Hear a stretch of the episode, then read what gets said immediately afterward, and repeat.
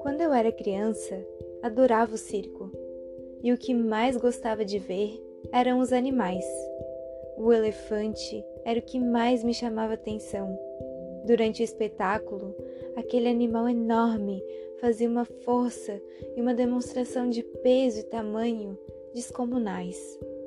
Mas depois da apresentação, ele ficava amarrado por uma das patas com uma corrente presa numa pequena estaca cravada no chão. Embora a corrente fosse grossa e resistente, me parecia óbvio que o elefante, capaz de arrancar uma árvore pela raiz com sua força, poderia facilmente arrancar a estaca e fugir. O mistério era evidente. Por que ele não fugia? Quando eu tinha cinco ou seis anos e ainda confiava na sabedoria dos adultos, perguntei a um professor sobre o mistério do elefante. Ele me explicou que o animal não fugia porque era adestrado.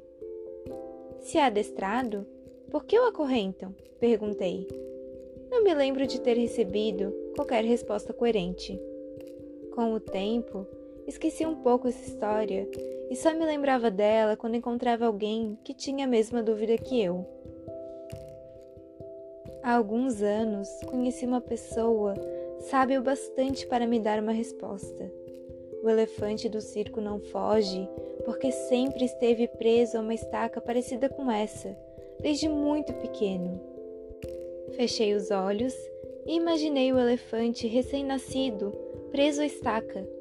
Tenho certeza de que naquele momento o elefantinho empurrou, puxou e suou, tentando se soltar, e apesar de tanto esforço, não conseguiu.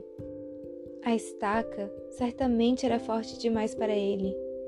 Eu poderia jurar que ele dormiu exausto e no dia seguinte fez tudo de novo, e também no seguinte e no seguinte, até que um dia aceitou sua impotência e resignou-se ao seu destino. Esse enorme e poderoso elefante que vemos no circo não escapa porque ele acha que não pode ele tem o registro e a lembrança da sua incapacidade, aquela que sentiu logo depois de nascer. O pior é que nunca mais voltou a questionar isso e jamais tentou pôr sua força à prova novamente. Todos nós somos um pouco como esse elefante de circo. Vivemos amarrados a muitas estacas que nos tiram a liberdade.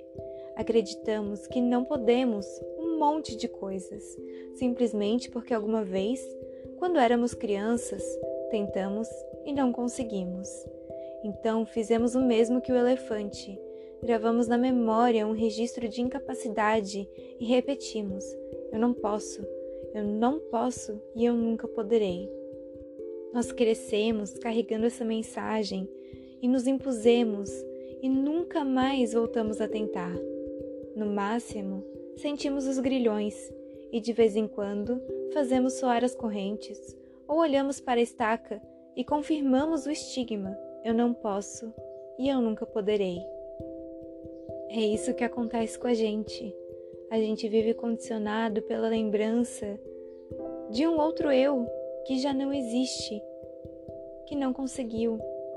E a única maneira de saber se nós podemos agora é tentar novamente, usando todo o nosso coração, todo o nosso coração.